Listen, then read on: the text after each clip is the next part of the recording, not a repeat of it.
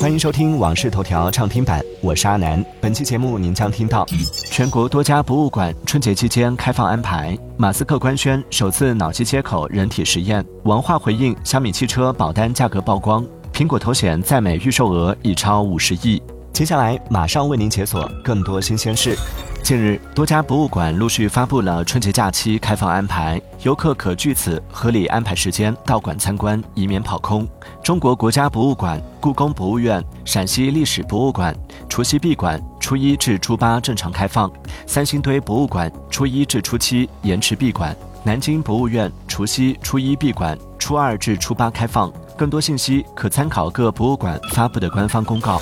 一月二十九号，支付宝集五福正式启动。据悉，集五福起始于二零一六年，是唯一连续九年发放一级红包的互联网春节活动。截至一月三十号零时，集五福的第一天已有近四十万人集齐了。你的五福集齐了吗？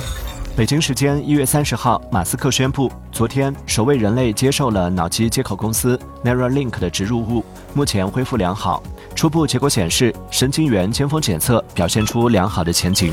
一月二十九号，国际体育仲裁法庭发布声明称，俄罗斯花样滑冰选手卡米拉·瓦利耶娃因违反了反兴奋剂条例，将从二零二一年十二月二十五号起禁赛四年，在二零二六年米兰冬奥会前解禁。声明表示，自二零二一年十二月二十五号以来，瓦利耶娃取得的所有比赛成绩都是无效的。俄罗斯总统新闻秘书佩斯科夫表示，俄罗斯将就此事提起上诉。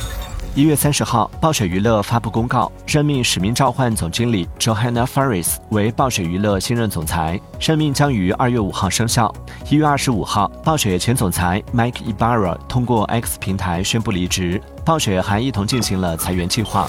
近日有消息称，小米汽车首款车型 SU7 高配版上险价格为三十六点一四万元。对此，小米集团公关部总经理王化表示，最近几天内部车辆开始上牌，这是为了测试跑通销交付的所有流程，买保险也是其中一个环节，并不具备参考价值。一月二十九号，博主杨帆发视频称，与辉同行直播间抄袭自己的视频文案，董董疑似在直播时做出回应。董董称自己确实没有一些专业老师讲得清楚，在艺术领域或直播领域中，大家相互成就，有什么问题可以及时沟通。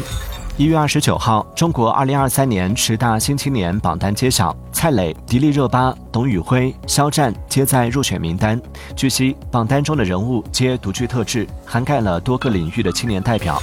一月三十号，二零二三年中国考古新发现评选结果在北京揭晓。四川资阳市蒙西河旧石器时代遗址，福建平潭县壳丘头新石器时代遗址群，湖北荆门市屈家岭新石器时代遗址，陕西清涧县寨沟商代遗址等入选。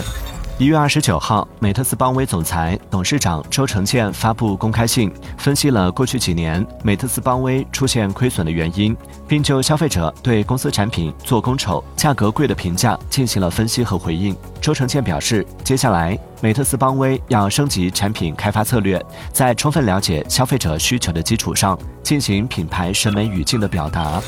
近日，有网友发帖称，线上买不到票的乘客可以直接去高铁站自助售票机购买，可增加购票成功率。对此，一二三零六客服表示，未接到这样的通知，线下线上余票情况一样，但有时自助售票机会有数据延迟的情况。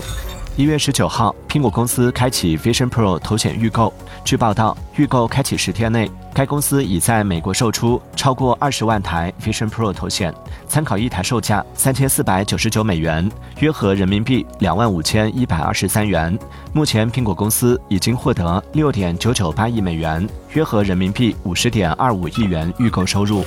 电视剧《繁花》爆火后，带红原著出版方称，实体书不到二十天就销售了近三十万册，加上网络电子书渠道，已有数百万人阅读。谁也没想到，这部最初有几篇论坛网帖衍生出来的长篇小说，不仅拿下了茅盾文学奖，更在出版十年后因翻拍成剧出圈走红。